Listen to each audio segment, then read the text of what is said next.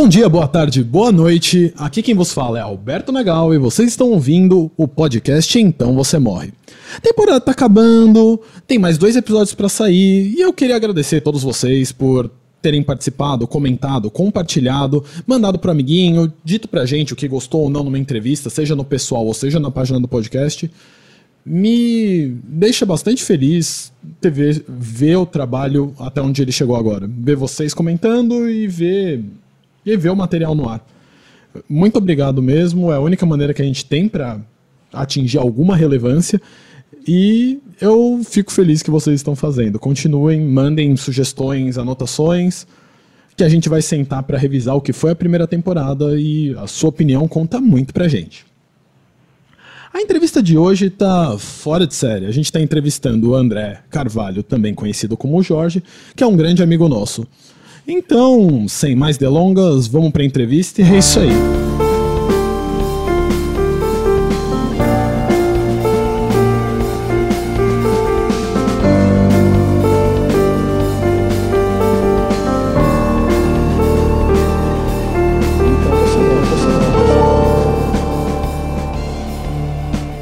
Bom dia, boa tarde, boa noite. Hoje eu tô aqui com o nosso misterioso Jorge, também conhecido como André Carvalho, o quebrador de correntes, o homem de muitas faces. Ele que é um poeta, dramaturgo e professor formado em filosofia pela USP e mestrando em filosofia e estética do romantismo alemão na mesma faculdade, e é essa mistura de açúcar, tempero e tudo que é de bom que a gente vai entrevistar hoje. Mas antes de começar, eu gostaria de saber quem é o Jorge em seu íntimo? O que ele pensa quando se encontra sozinho no seu escritório ou alterado no canto da Sputnik, enquanto Britney Spears toca ao fundo. Ou quando ele tá bêbado em uma segunda-feira de manhã segurando um pedaço de madeira. Enfim, o que pensa o Jorge ao deitar na cama e o que faz ele levantar de manhã? O que me faz levantar toda manhã é justamente apenas o hábito, apenas o costume. Acho que não tenho grandes motivações metafísicas, por assim dizer, que me que me provoquem, por exemplo, a tentar encontrar um significado para a existência todo dia. Penso que não pensar sobre isso é um, é um bom motivador. Ok, justo, válido. É... Tá certo, mas vamos começar de um ponto que é comum a você e falar um pouquinho sobre o que você estuda. Como a gente disse na nossa última convidada, para quem não ouviu, vai lá e ouve, que tá uma delícia. A gente sabe que a carreira de filósofo está longe de ser uma das mais prestigiadas na sociedade de hoje. E eu sei que você entrou em ao menos umas outras duas graduações. O que te levou a seguir o caminho da filosofia e estudar o que você estuda? Essa é uma excelente pergunta, meu caro. Porque o que talvez motive, e aqui eu me arrisco fazendo generalizações, talvez o que motive todo aluno de filosofia a fazer filosofia é em grande parte, o medo da morte e outra grande parte, uma certa vaidade intelectual, não é? E eu penso que essas duas coisas estão intimamente relacionadas, né? Uma certa vaidade intelectual está diretamente ligada ao medo terrível que todos nós sentimos de pensar que um dia nós deixaremos de ser, que um dia nós encararemos o grande vazio existencial muitas pessoas é, conseguem encarar esse vazio existencial, esse medo da morte, sobre mais variado, com, os mais variados recursos, né? Muita gente, muitas pessoas acabam aderindo a uma religião ou acabam aderindo a alguma, algum tipo de ideologia é, social, não é? Algum tipo de militância política, por assim dizer. Outras pessoas estudam filosofia, Entendi. Me parece uma boa razão e uma análise clínica em cima da, do estudo da filosofia. E você já me poupou muito trabalho porque a gente parte desse pressuposto que vem de um, de um medo existencial. Mas vamos lá, ah, você já entrou no assunto e provavelmente até já deu uma resposta. Mas outra pergunta que a gente costuma fazer para os nossos convidados aqui é se dado o, a proposta do podcast que é destruir, destruir, discutir a nossa mortalidade, se isso já foi um problema para você. A gente constantemente explora a ideia da mortalidade aqui e das maneiras de lidar com essa mortalidade. Agora, isso é uma questão ou já foi uma questão para você? E se sim, como você lida? É só ignorando, como você disse no começo, ou existe alguma outra técnica sua para lidar com a sua mortalidade presente? Não, e gostaria de ressaltar aqui que todas as minhas respostas são provisórias e são contraditórias, aliás. Porque, como dizia Paulo Francis, só as pessoas burras não se contradizem. Então, gostaria de ressaltar muitas vezes a contraditoriedade dessas das respostas que eu porventura darei aos seus questionamentos, meu caro. Sua pergunta, então, acho que diz respeito como eu encaro, né, essa questão da finitude, não é? Se não me engano. Isso. Bom, de muitas maneiras, como eu já disse, não pensando na, nessa questão da finitude, ou outras vezes simplesmente me desesperando, não é? Quando você olha o abismo e o abismo olha de volta, não é? Você se apavora, você fica completamente aterrorizado, não é? Para usar essa expressão Kierkegaardiana, né, de, de terror, que é o que nos assombra diante do fim da nossa existência. Eu aproveito e lembro também ah, algumas frases né, do filósofo, talvez não filósofo, mais escritor do que filósofo, né, Albert Camus, talvez famoso pelos seus romances da metade do século XX, não é? ganhador de, do prêmio Nobel, etc. e tal. Ele, em determinado livro, salvo engano, o mito de Sísifo, ele dizia que a única questão realmente válida para a filosofia, né, é responder qual é o sentido da vida. Essa é uma pergunta tanto quanto piegas, não é? Mas Camus diria que é a única pergunta realmente relevante que a história da filosofia pode se fazer, não é? Então, se o pensamento tem 10 ou 12 categorias, se o nosso raciocínio é aristotélico ou kantiano, isso pouco importa. O que importa, de fato, é responder qual o sentido da vida. Será que como nós devemos nos deparar diante deste fato absurdo, para usar um termo caro a Camus, esse, termo, esse fato absurdo que é o fato de que nós vamos morrer um dia. Todos nós vamos morrer. E isso por si só já constitui um absurdo da vida, não é? Então talvez Camus é, coloque uma outra questão da, da morte, é, do suicídio, não é? já que a vida é, é, sem sentido e todos nós caminhamos para, para a morte certa, não é? Por que nós não pensarmos sobre a validade, sobre a, a validade moral do suicídio, não é?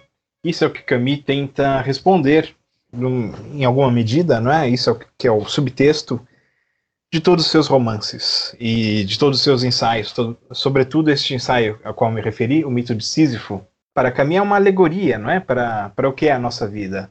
A alegoria da figura dessa figura de Sísifo, né? Um personagem da mitologia grega, da mitologia clássica, que era condenado a passar a eternidade empurrando uma, uma grande rocha, uma grande pedra, não é? Até o topo de uma montanha. E quando ele finalmente chegava ao topo desta montanha, a rocha caía, não é, para o outro lado. Então, Camus utiliza essa metáfora para tentar simbolizar, tentar representar o que é esta vida absurda, não é? É uma vida onde você tem um, um constante sofrimento sem sentido. Nesse sentido, acho que é, a filosofia, ou as filosofias, né, se a gente pensar em toda a tradição da história filosófica ocidental, ela tem momentos de esquecimento dessa questão existencial e tem momentos onde essa pergunta prática, qual a razão, qual o motivo de se viver, ela se faz mais presente. Com Camus, por exemplo, ela se faz mais presente, com os filósofos existencialistas contemporâneos de Albert Camus, ela se faz mais presente, mas por muito tempo, naquilo que a gente chama de modernidade racionalista, mesmo no iluminismo, ou mesmo no Renascimento, por exemplo, se quisermos pensar algumas escolas filosóficas, nós temos que essa questão sobre a filosofia como vida, como discussão sobre a razão da existência, não é? ela foi posta de lado, de lado. Acredito que na antiguidade clássica nós temos uma certa, uma certa preocupação maior da filosofia em identificar a filosofia como questionamento sobre qual a vida digna de ser vivida e como enfrentar é, esse questionamento, que é o questionamento que vocês estão enfrentando não é, nesse podcast, nos, nos mais variados capítulos sobre os mais variados pontos de vista, não é? que é justamente como enfrentar a, morte, como enfrentar a questão da finitude. Isso é que, na história da filosofia, como eu já disse, constantemente é esquecido, não é? E constantemente é necessário recolocar essa questão para os filósofos, para os pensadores, para os escritores, né, os artistas, enfim. E minha intenção, então, nessa nossa conversa de hoje é justamente tentar pensar e tentar relembrar em quais momentos a filosofia conseguiu é, encarar essa, esse questionamento da finitude, da morte, é, durante sua história. Certo. A gente. Você levantou várias coisas, vamos por partes. Primeiro, de fato você já me adiantou, ia trazer a, a cotação de Camus falando realmente sobre o único problema realmente filo, filosoficamente verdadeiro, que seria o suicídio. E eu ia trazer ele para você num ângulo mais de algo que você estudasse, mas antes de trazer isso, você comentou que de fato essa questão do existencialismo, ou mais de um modo de vida é, definido como modo a ser vivido, seja nos estoicos, nos epicuristas antigos, ou seja no Nietzsche e no Sartre recentes, a gente sempre tem essa, essa discussão muito grande na filosofia, que eventualmente esparrama para a vida, de o porquê vale viver a vida e como vale viver a vida com ou sem um sentido dado, dependendo da corrente e de quando você pega a discussão. Às vezes a falta de sentido ela é dada e a gente tenta lidar com isso. Mas antes de entrar no, nos autores, para você, Jorge, você disse que claramente a questão da mortalidade é uma coisa que te, te às vezes faz não pensar, às vezes te dá desespero, mas você já chegou em algo como alguma receita ou alguma estratégia para viver uma vida numa como viver sua vida num mundo sem sentido? Não, todos nós vamos morrer e eu acho que a gente deve de fato se desesperar com isso. Eu acho que não há alternativa a não ser breves momentos de entorpecimento. E como diz a, o poeta Baudelaire, não é? Nós devemos nos embriagar de virtude, vinho ou de paixão, não é isso? São as três coisas que ele indica, não é? Para que nós nos embriaguemos. Entendo. E talvez ele ele tenha dito isso com outros motivos, não é? Mas eu acho que é uma saída bastante bastante interessante para responder justamente essa angústia da morte, não é? Embriagar-se de vinho, de virtude, ou de poesia, ou de paixão, seriam essa, esse o receituário baudelariano, não é? Para combater estes anseios. Certo, e seguindo essa, esse receituário do Baudelaire, vamos tentar entrar um pouquinho mais no seu, uh, na sua área de estudo, que é o romantismo, né? Que é essa corrente que surge alguns anos atrás e muda não só a literatura, mas eventualmente a filosofia, como você já pôde me explicar um pouco. E se você puder explicar para os nossos ouvintes mais ou menos como isso surge, e depois a gente lidar um pouco com essa saída, né? Afinal, ele dá três opções. Uma é se inebriar com vinhos, a outra é com. Qual que é a outra? Virtude. Virtude. Se inebriar com virtudes também faz muito sentido, mas eu queria focar na paixão para esse episódio já razoavelmente sombrio e desesperador. Uhum. Talvez tentar focar naquela que, que apele mais para nosso ouvinte também desesperado com o fim das coisas. Veja só, eu não quero, longe de mim, incentivar as pessoas a algum tipo de comportamento destrutivo, não é? Eu acho que seria uma temeridade, uma irresponsabilidade, não é? Ficar, como poderia dizer, para já entrar no. para usar uma expressão que já vai entrar nessa sua pergunta, romantizando não é? o sofrimento e a angústia e e a morte, não é? Não quero ser eu aqui um profeta gótico que fica soturnamente se lamentando, não é, das questões da vida, porque a vida tem que ser pura alegria, não é? A vida é... nós temos que festejar a vida, e esse é o sentido talvez dessa, dessa desse receituário baudeleriano, não é? Festejar a vida como um momento oposto à morte, não é? Então é justamente essa intenção, não é, que eu trago todo esse esse, esse aspecto sombrio né, do, que, do que eu disse até então, mas eu quero fazer essa ressalva de que, de que a vida deve ser comemorada, a vida deve ser celebrada, tal qual Baudelaire e tal qual pensavam os filósofos românticos, não é? Para entrar num tema que me é caro, não é? Que na qual eu estou talvez mais concentrado nos meus últimos estudos, que é fazer justamente uma espécie de, de teoria ética, por assim dizer, de um modo de vida romântico como escapatória para os problemas da angústia da existência do ser, não é? E com essa consequente finitude. Então, neste aspecto, eu queria lembrar e queria pontuar algo interessante, que é esse tipo de, de questionamento, talvez existencial, não é? Sempre existiu na história da humanidade, não é? Dado que o homem tem uma consciência, ele é consciente de si, consciente de sua finitude, mas existem lugares privilegiados é, dessa consciência, não é? Lugares no tempo e no espaço. Um deles seria esta corrente filosófica, não só filosófica, mas literária, chamada romantismo. O romantismo ele possui muitas características é, bastante diversas e ele não é um movimento uniforme, não é? Não, a gente é muito difícil a gente conseguir rotular um autor como romântico, né? Sobretudo em termos filosóficos. Talvez em termos literários seja algo mais simples. É só lembrar quem já quem já passou por essa época do colégio, não é? É? nas aulas de literatura, a gente tem as fases do romantismo na literatura brasileira, não é? A gente tem os poetas românticos, a gente tem os romances nacionalistas, enfim, cada qual com sua particularidade, cada qual com sua periodização.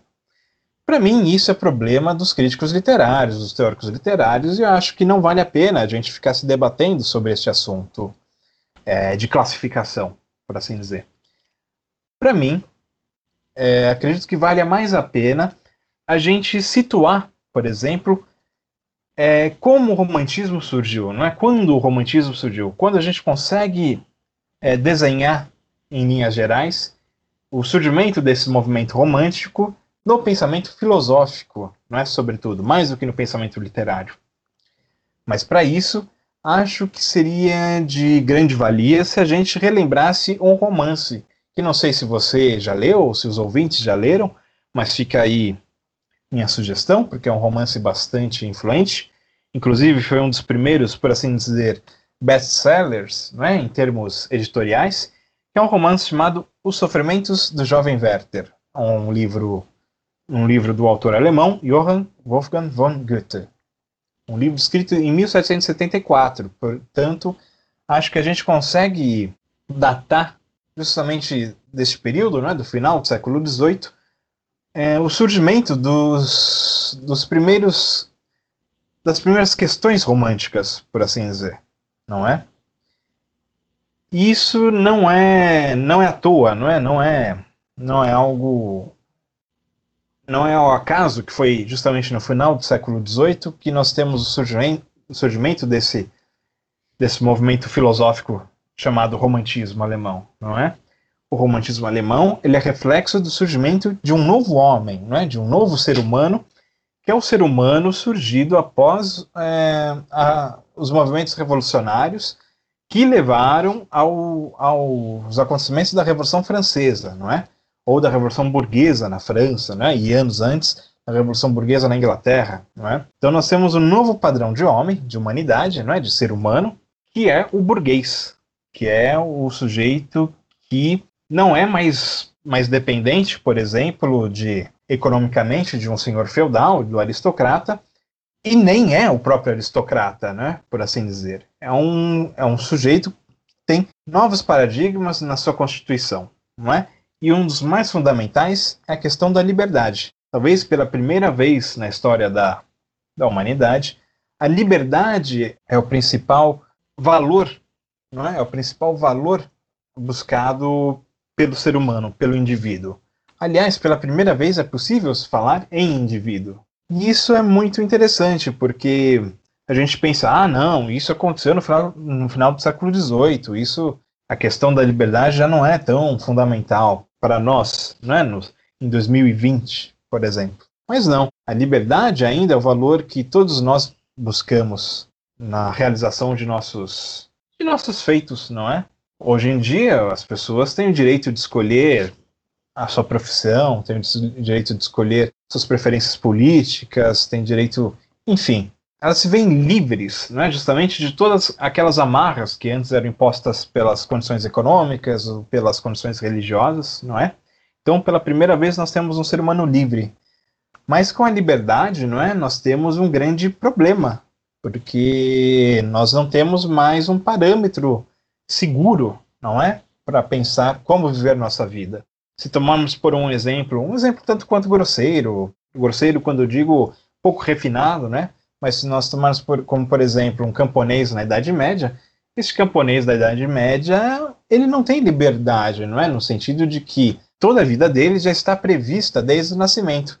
Ele sabe que muito provavelmente ele vai trabalhar naquele, naquele campo, naquele arado, né, naquele roçado, para o seu senhor feudal, né, para o seu senhorio, para o dono das terras, enfim, não há, como poderia dizer, grandes novidades, por assim, é, por assim dizer, na, na, na vida deste, deste indivíduo. Ao passo que após o período revolucionário, né, no final do século XVIII, lembrando, com o nascimento do romantismo, né, com, como escola, como corrente filosófica, nós temos pela primeira vez que o, o indivíduo burguês, não é, ele é responsável, por assim dizer, por, sua, por seu próprio destino, não é?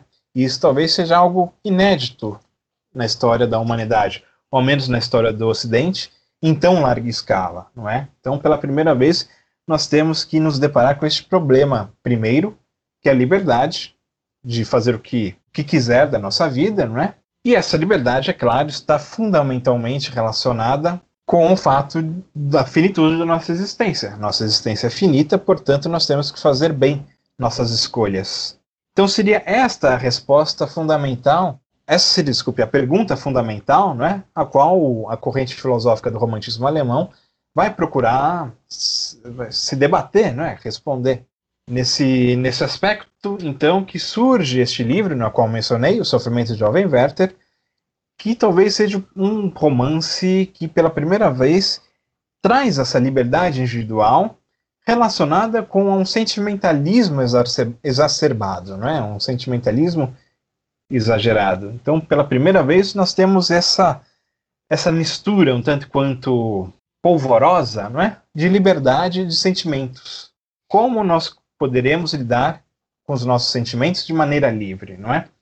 Como esta gama imensa de sentimentos é, e de sentimentalismos, não é? Elas conseguirão ser canalizadas pelo indivíduo de maneira com a qual ele viva uma vida virtuosa, uma vida feliz e que cria um, um, valor que dê sentido à própria vida. Neste aspecto, o livro do Sofrimento de Jovem Werther, não é este livro na qual estou estou comentando o surgimento, estou comentando o contexto no qual ele ele foi escrito, ele nos traz a história de um indivíduo. Veja bem, é interessante a gente falar em indivíduo, né? Talvez Antes não seria possível falar em indivíduos, agora a gente tem, dado a ascensão dessa classe social, da burguesia, não é? A gente consegue falar em, indivíduos. Então nós temos um indivíduo que está à volta, às voltas, né, com os próprios sentimentos. E nesse caso, nos sentimentos de, um de uma paixão, não é? de um amor não correspondido, que por sua vez é um motivo de grande sofrimento, né? Por isso que é o nome do livro, Sofrimentos do Jovem Werther, para o personagem. E que, desculpe dar o spoiler, mas é um livro já antigo, é, ele acaba tendo uma grande desventura amorosa e acaba por buscar o suicídio, não é? Como resposta a, a esta liberdade original, não é? A liberdade de amar a quem ele quiser, essa liberdade em demonstrar os seus sentimentos, mas mesmo assim ele não é capaz de lidar com tudo isso e acaba por se suicidar. E isso talvez provocou algo que os estudiosos da época, não é? Os especialistas se referiam como efeito Werther, não é? Esse livro foi, como eu disse, foi um best-seller, foi bastante vendido e provocou uma certa onda, por assim dizer, de suicídios na Europa, é o que dizem, né? Não, não é algo muito bem documentado, mas, enfim, como diz em italiano, se não vero bene trovato, se não é verdade, é, é algo bem, bem contado, não é? é, houve uma onda de suicídios, uma onda de, de, de jovens ultra apaixonados que faziam poesia, que, enfim, faziam música e, e que e que pela primeira vez, talvez na história da humanidade, de fato encontraram problema nesse sentido amoroso e puderam dar voz, puderam dar sentimento, puderam dar vazão a essas questões sentimentais. Nesse sentido, a filosofia do iluminismo, portanto, ela visa a dar conta dos problemas da subjetividade e da liberdade até então inéditas no Ocidente, não é? Então, essa nova sociedade, sociedade que deixou de ser aristocrática e passa a ser burguesa, então é uma sociedade que tem problemas com a liberdade, com, própria, com esse próprio bem, que é a liberdade, acaba gerando diversos questionamentos, diversas angústias. Certo. E Jorge, é, você trouxe um ótimo revisão histórica do que aconteceu no nascimento do romantismo como literatura e filosofia e mais, né? Algumas coisas que a gente tá tão internalizado hoje em dia, tanto a nossa liberdade de escolher quanto o, o romantismo ou esse sentimento romântico de, de destacar o emocional e o individual em primeira instância, são ambos coisas que a gente tem como dado hoje. E esse era o pulo que eu gostaria de explorar. Afinal, como a gente faz aqui no podcast, nosso objetivo é trazer medicinas para a alma para o problema existencial. Uhum. Então, em primeira, em primeira instância, a razão pela qual a gente entrevista pessoas é porque elas oferecem uma visão única de como lidar com o problema da mortalidade. E o romantismo talvez tenha começado dando o problema da mortalidade como a gente encara hoje. Dessa maneira livre, individual, cheia de escolhas e, eventualmente, fortemente emocional. Mas, tentando trazer para o dia de hoje, você fala do momento onde isso estava surgindo e, e, e, ninguém sabia muito bem o que fazer com toda essa liberdade, com todo esse direito de escolher. Hoje em dia a gente tem todo esse direito de escolher como dado e, e mais do que isso, valores românticos é, são internalizados e naturalizados pelas pessoas como se fosse algo inerente ao ser humano como se ser romântico, se envolver romanticamente, ter esse lado emocional muito bem desenvolvido fosse algo tão natural quanto comer, respirar, cagar e se proteger dos perigos. E dado que não é algo natural, você acredita que hoje a gente, como sociedade, está lidando melhor com essa com essa liberdade toda de escolher, com essa toda essa falta de restrições na nossa vida, seja no âmbito filosófico, moral e político, ou no âmbito de amores mesmo, porque a gente vive uma sociedade que cujo amor romântico ainda é fortemente idealizado e querido por muitas pessoas. Bom, nós temos um, acho que nós temos apenas uma amplificação desses problemas que surgiram com este homem burguês, com este homem do romantismo, né? Então, hoje em dia, nós vemos apenas uma, como eu disse, uma amplificação dessas questões. Justamente porque o processo de aburguesamento da sociedade ele só se intensificou durante todo o século XIX, o século do romantismo, não é? E depois no século XX, agora no século XXI.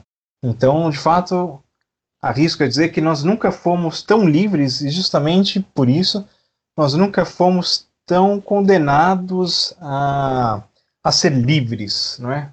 Para assim dizer, para usar uma formulação tanto quanto famosa, não é? Pelo existencialismo, essa condenação à liberdade. E isso só nos gera cada vez mais problemas, cada vez mais amplificação desses problemas que já estavam presentes lá no final do século XVIII, começo, começo do XIX, com o romantismo, não é? Não é à toa que a gente vê as estatísticas de suicídios entre jovens cada vez, cada vez maiores, não é? Nós temos é, a depressão não é, como uma grande doença social na nossa sociedade contemporânea, não é? Nós temos compulsões, nós temos é, enfim, nós temos uma série de um leque, por assim dizer, de doenças psíquicas, né, de sofrimentos mentais que se instauram na nossa sociedade como nunca antes nós pudemos perceber, não é, na história da humanidade. Seria isso culpa do, do, do, romantismo? Seria isso culpa dessa, dessa valorização do sentimento em detrimento da razão? eu não diria culpa, mas eu diria um reflexo cada vez maior, não é, dessa da questão da liberdade, da questão do sentimentalismo na nossa vida. Certo.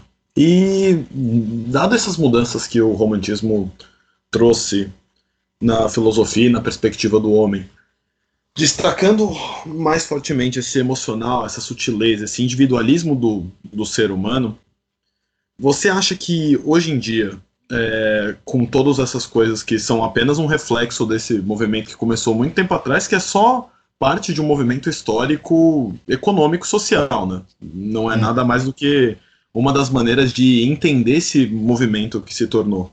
Você acha que hoje esses ideais levados ao máximo na sociedade que vivemos, com a indiferença das grandes cidades, a perda de peso das relações humanas, seja com o uso da internet cada vez maior, das redes sociais, aplicativos de namoro. Enfim, você coloca a depressão como um problema, o suicídio como um problema que afeta não só os jovens, mas a sociedade como maneira geral, é que os jovens acabam sendo um expoente disso por várias outras razões exploradas também no episódio sobre depressão com a maravilhosa Ludmilla. Mas você acha que faz sentido a manutenção desses valores românticos em um mundo cada vez mais líquido? E mais que isso, existe alguma alternativa para esses valores individualistas, emocionais e sutis para o mundo de hoje? No mundo de hoje, você vê alguma alternativa para isso ou somente o romantismo levado ao extremo dado o mundo que vivemos? Bom, talvez a solução desses problemas do individualismo, não é? Passem paradoxalmente por soluções individuais, não é? Cada indivíduo vai, vai precisar encontrar sua própria saída para os seus problemas, não é? Então, longe de mim querer ser temerário e fazer uma psicanálise de botequim aqui, não é? Relacionando lá, temas como a depressão, que já foi tratado de maneira muito mais adequada em outro episódio, não é? Mas é evidente que há uma relação entre esse desencantamento do mundo, não é? Para usar uma expressão um tanto quanto forte do ponto de vista sociológico, né? Existe esse conceito de desencantamento do mundo, mas há a relação entre esse desencantamento do mundo e os sofrimentos psíquicos, não é? E como você disse, nós vemos, para usar essa expressão que, que é bastante, digamos assim, popular, não é? De, de um mundo cada vez onde, onde as relações se tornam cada vez mais líquidas, não é? Mas isso já é algo antigo, não é? Algo que gente do gente muito competente já não pôde resolver, por assim dizer, esse problema da liquidez das relações no mundo urbanizado e contemporâneo, não é? Baudelaire, por exemplo, tem um belo poema sobre, sobre este tema, que não sei se cabe a leitura dele. É um poema muito bonito e que reflete justamente esta fugacidade, esta liquidez das relações no mundo contemporâneo, no mundo burguês, no mundo individualizado, não é? E sobretudo no mundo urbano, não é? No mundo das grandes multidões. Então nós temos, por exemplo, é, exemplos cinematográficos de indivíduos sozinhos numa multidão. Nós temos esse outro paradoxo da contemporaneidade, não é? Dessa solidão numa multidão. Um bom exemplo é aquele filme argentino, não me lembro exatamente o, o ano, mas Medianeiras, não é? Que é um belo filme que trata de amor é, num ambiente urbano. Como, arquitetura, como urbanismo, ele influi nas relações amorosas, nas relações românticas. E o poema de Baudelaire, por sua vez, ele Baudelaire já identifica esta questão da solidão, da fluidez, já no início do século XIX, no início, então, dessa vida burguesa e urbana. No poema a gente tem essa figura do poeta, não é?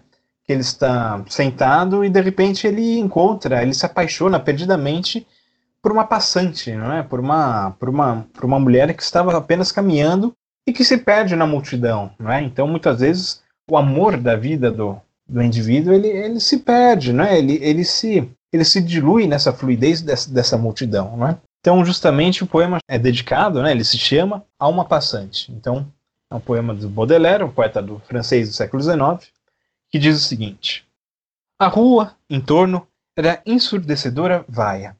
Toda de luto alto e sutil, dor majestosa, uma mulher passou, com sua mão vaidosa, erguendo e balançando a barra alva da saia.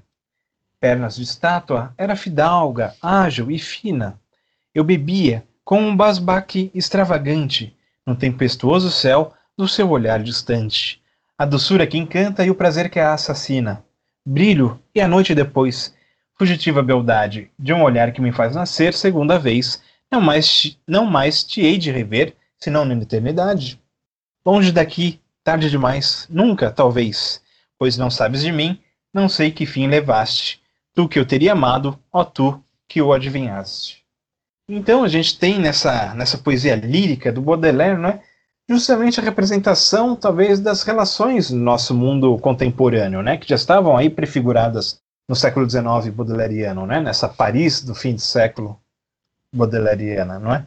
Justamente a figura desses, desses relacionamentos fugidios, é, passageiros, é, instantâneos e que se perdem não é? Na, no turbilhão, no vórtex né, dos acontecimentos do cotidiano, desta vida sem sentido, talvez, que se leva é, no mundo contemporâneo. Sem sentido, quando digo sem sentido, dado por, por outra instância, né? Hoje em dia, as religiões talvez não conseguem conferir um sentido para a vida, não é? Nem mesmo a política não consegue dar um sentido para a vida, ou mesmo as escolas filosóficas não conseguem dar sentido para a vida, não é? e a vida passa a ser uma vida absurda, não? É? uma vida sem sentido, para retomar o início da nossa conversa, não é? E isso nem mesmo o romantismo ele consegue ele consegue solucionar, não é? Ao menos não uma solução social, apenas novamente, como disse, uma solução individual, uma solução que passa pelo indivíduo e como o indivíduo lida com o próprio com os próprios sentimentos, com as próprias angústias, não é? Certo. Agora, primeiro, muito bom o poema do Baudelaire. É, assim, quem nunca se apaixonou no metrô lotado de São Paulo, no circular da USP, numa balada? Sabe, é, é, esse, essa paixão transeunte é uma figura muito comum na nossa vida que tanto que chega ao ponto que a gente só começa a descartar elas porque não é nada mais do que um exercício da imaginação na maioria das vezes.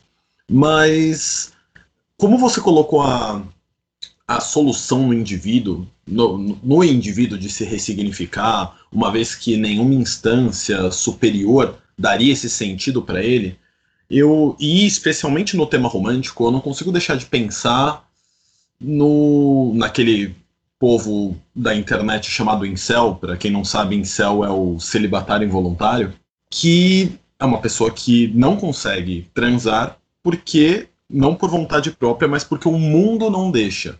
E essa definição do porquê o mundo não deixa, especialmente trazendo o, o, o jovem Werther, Werther, como é que se pronuncia? Pode dizer Werther, acho mais. Werther, tudo bem.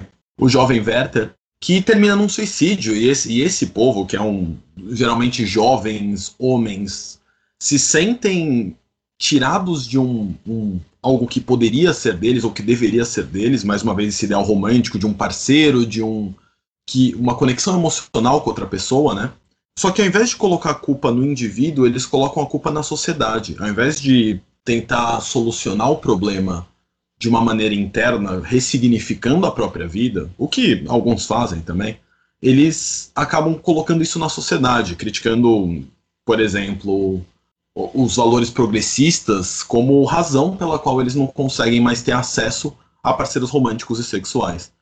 E daí veio a dúvida, enquanto você estava montando toda a cena, eu, eu ficava pensando: é, e se a pessoa não aceitar essa resolução individual como maneira de resolver o problema? E se de fato ela olhar para a sociedade e falar que o problema é essa sociedade e acabar mudando ela de qualquer outra maneira? Você acredita que existe alguma maneira de fazer isso que não seja individual? Porque eu olho esse, esse exemplo que eu trouxe, o do Incel, e eu vejo vários jovens tristes e perdidos, sem grande, sem grande objetivo na vida, rancorosos e ressentidos com uma vida que não foi dada a eles, que eles se achavam no direito de receber. E eu fico pensando se não existe alguma solução que englobe pessoas que não consigam dar sentido à própria vida. O que você acha disso, Jorge?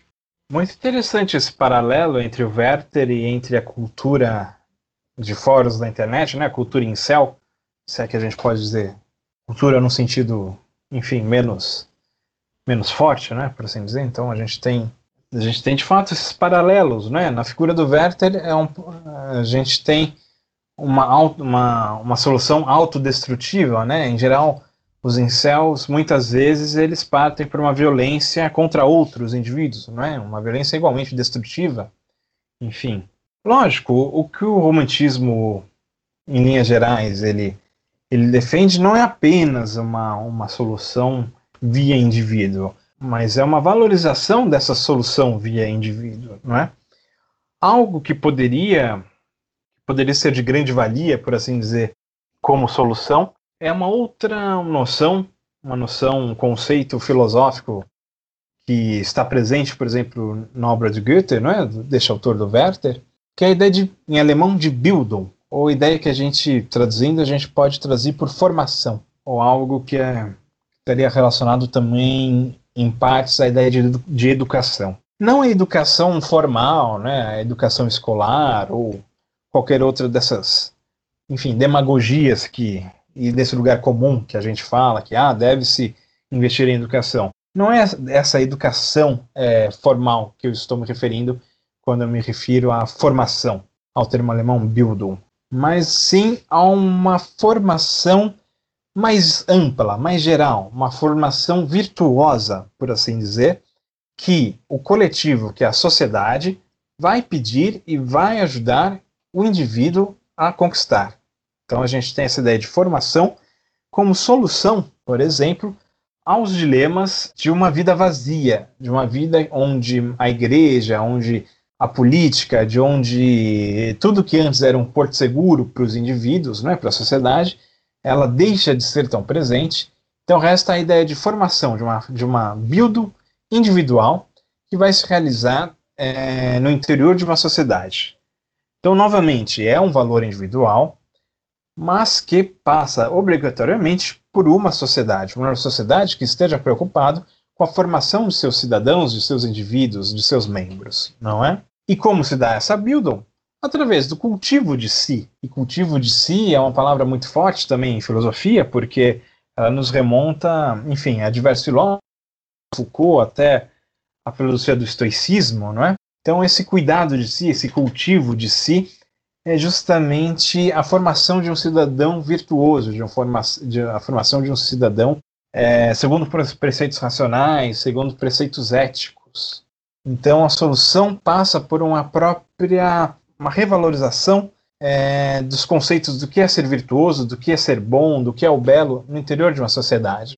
Então, talvez nesse sentido, a gente poderia concluir que um, uma pessoa cultivada, uma pessoa que cultiva a si próprio, né, tenha um cuidado com consigo mesmo, ela evidentemente vai ter seus sofrimentos na vida, mas ela vai conseguir encontrar recursos e, e valores que sejam responsáveis por viver uma vida boa. E que sejam responsáveis, e voltando ao nosso questionamento inicial, que a pessoa consiga encarar de algum modo menos desesperado, menos absurdo, menos angustiado o fato da sua própria finitude, não é? Então, nós temos formulações filosóficas, não é, que muitas vezes conseguem, por assim dizer, afastar este medo da morte, ou ao menos tor é, tornar este medo da morte um medo que não seja incapacitante, mas que seja criativo.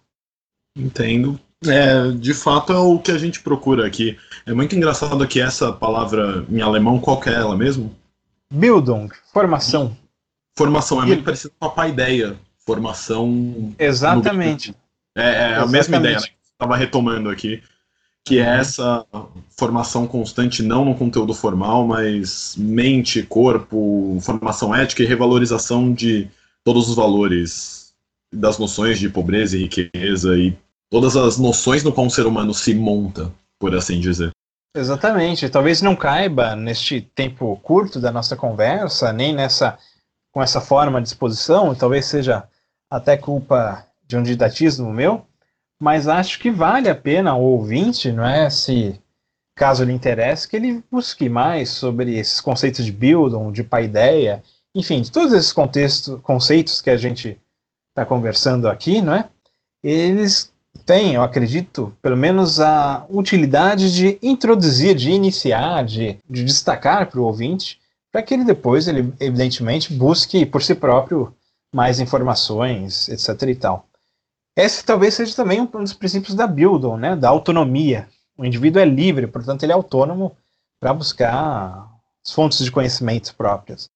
Uhum. E agora, antes de que nosso tempo já está quase chegando aos seus últimos momentos, mas antes eu gostaria de dar uma retomada e, e contrastar, como você mesmo colocou, algo que seria contraditório no seu próprio discurso. Porque, de um lado, você tem o Jorge no começo dessa entrevista que falou que preferia não pensar ou que trazia desespero. Ou até trazendo o, a fala de Baudelaire, se inebriar com vinho, paixões e virtudes. E nesse final, nessa formação que você me coloca, me parece ser a parte das virtudes. Você acha que tem espaço nas virtudes para essa decadência explorada nos vinhos e nas paixões? Especialmente no mundo como hoje, que, que o se sentir bem, o prazer, é uma coisa muito forte, né? Tanto que é por isso que a gente acaba preso nos nossos celulares, presos nas redes sociais. É porque tem mecanismos no nosso próprio corpo de recompensa que a gente acaba retroalimentando nesses lugares. Ou com drogas mesmo, seja álcool, sejam drogas ilícitas. De qualquer maneira, existem várias recompensas pequenas que a gente recebe, às vezes sem fazer nada, seja uma mensagem de WhatsApp, seja o próximo story. E para mim é muito difícil, pessoalmente, tentar encontrar o balanço entre essa busca por prazeres e satisfação e uma busca de construir virtudes, de me formar.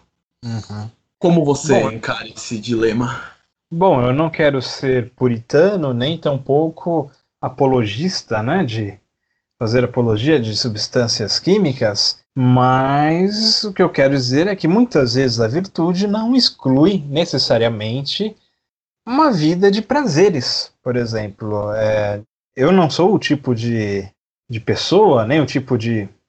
nem sigo o tipo de corrente filosófica que opõe virtude e prazer, que opõe uma, um autocontrole com, com, com o hedonismo, não é? Então, muitas vezes, a virtude, justamente a vida virtuosa, ela está permeada de experiências, né?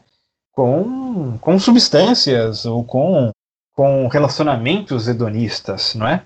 Um exemplo que a gente poderia lembrar seriam dos beatniks, não é? E do, da geração beat, para ser mais, mais, mais preciso, que conjugavam uma vida muito intensa, uma vida muito muito hedonista, né? De, muita, de muitos excessos, excessos sexuais, excessos em termos psicodélicos, em termos é? de, de adicção de drogas, álcool, e de alguma maneira uma vida virtuosa, não é? Por que não? Porque a gente não vai dizer, não pode considerar que Allen Ginsberg e Jack Kerouac não são virtuosos, não é?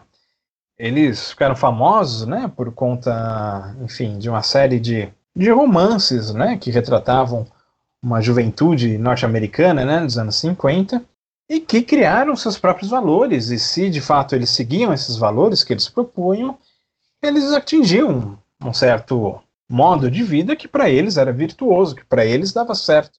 Então, nós não podemos ser tão puritanos assim, dizer que virtude não está, ou a, ou a vida virtuosa não está ligado, por exemplo, ao consumo de drogas, ou, enfim, ao, a relacionamentos, enfim. Não, minha intenção aqui não é dizer quais são os valores. Os valores eles são criados por, pelo próprio indivíduo, né? Volto a insistir nesse, nesse tópico são criados pelo próprio indivíduo de acordo com modelos, né? modelos sociais. Então, muitas vezes algo que era virtuoso deixa de ser virtuoso e etc e tal. Né? Esses valores estão em constantes transformações. E hum, o que talvez o que seja importante é estar satisfeito com a própria vida que leva, tal qual os poetas beats, por exemplo, vem aqui, é o que me vem à memória, por exemplo. Um outro exemplo que talvez seja contrário a isso que eu acabei, esse exemplo que eu acabei de dar, é um filme do, do diretor francês, Louis Malle. O filme chama 30 anos esta noite, em português, em francês é Le Foulé, que retrata justamente a vida de um indivíduo que no dia de seu aniversário ele acaba saindo de uma rehab e ele passa a buscar, não é? Ele passa a tentar procurar de volta tudo aquilo que dava sentido para ele, né? Aquela vida de excesso, aquela vida de de bebedeira na, na noite parisiense, por exemplo. E ele vai, melancolicamente, ele vai atrás de tudo aquilo que no passado antes trazia algum tipo de prazer para ele, mas que no presente não mais traz prazer, não é? no dia do aniversário de 30 anos dele, não é?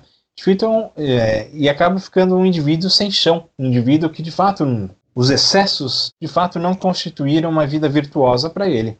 E novamente volto a, a mencionar um final triste, né? Ele acaba por se suicidar. Então, nesse aspecto nós temos um outro exemplo suicida, né, de alguém que não conseguiu encontrar os próprios valores é, de viver uma vida virtuosa, né, de acordo com seus próprios parâmetros. Os parâmetros são subjetivos, em alguma medida. Em alguma medida também não são.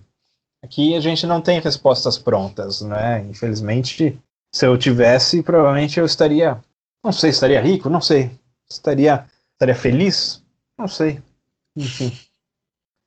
Eu, eu acho incrível como a sua associação de achar o segredo da vida é se tornar rico, mas não é, não é, não é, desculpe, não é, não é tornar é, rico, é só uma desconfiança. Eu, eu desconfio que possa ser. Eu duvido fortemente, mas tudo bem, eu não vou entrar nisso.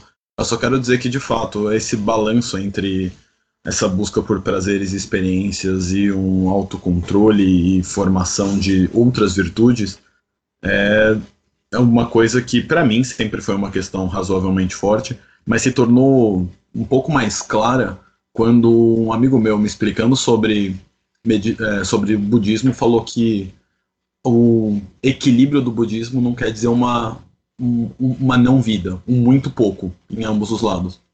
E sim, que eu poderia viver uma vida intensa e uma vida equilibrada, por assim dizer. Mas já que você não não sabe muito bem ou, ou, ou, coloca ao mesmo tempo a relativização dos valores e ao mesmo tempo o fato de que existe algum valor intrínseco neles, Vamos tentar deixar uma mensagem para os nossos ouvintes, que a gente pede para todos os convidados, uma mensagem para para eles aguentarem esse momento de oitavo mês de quarentena, o Pantanal voltando a pegar fogo, segunda onda voltando na Europa, Estados Unidos prestes a ter uma eleição que pode ou não ter contestação do resultado. E como a gente costuma brincar aqui no podcast, o mundo caminhando cada vez mais a passos largos para sua destruição completa. É, que mensagem você pode deixar para os nossos ouvintes para eles aguentarem uma, mais uma semana desse mundo que não para de entregar coisas boas para a gente pensar e viver?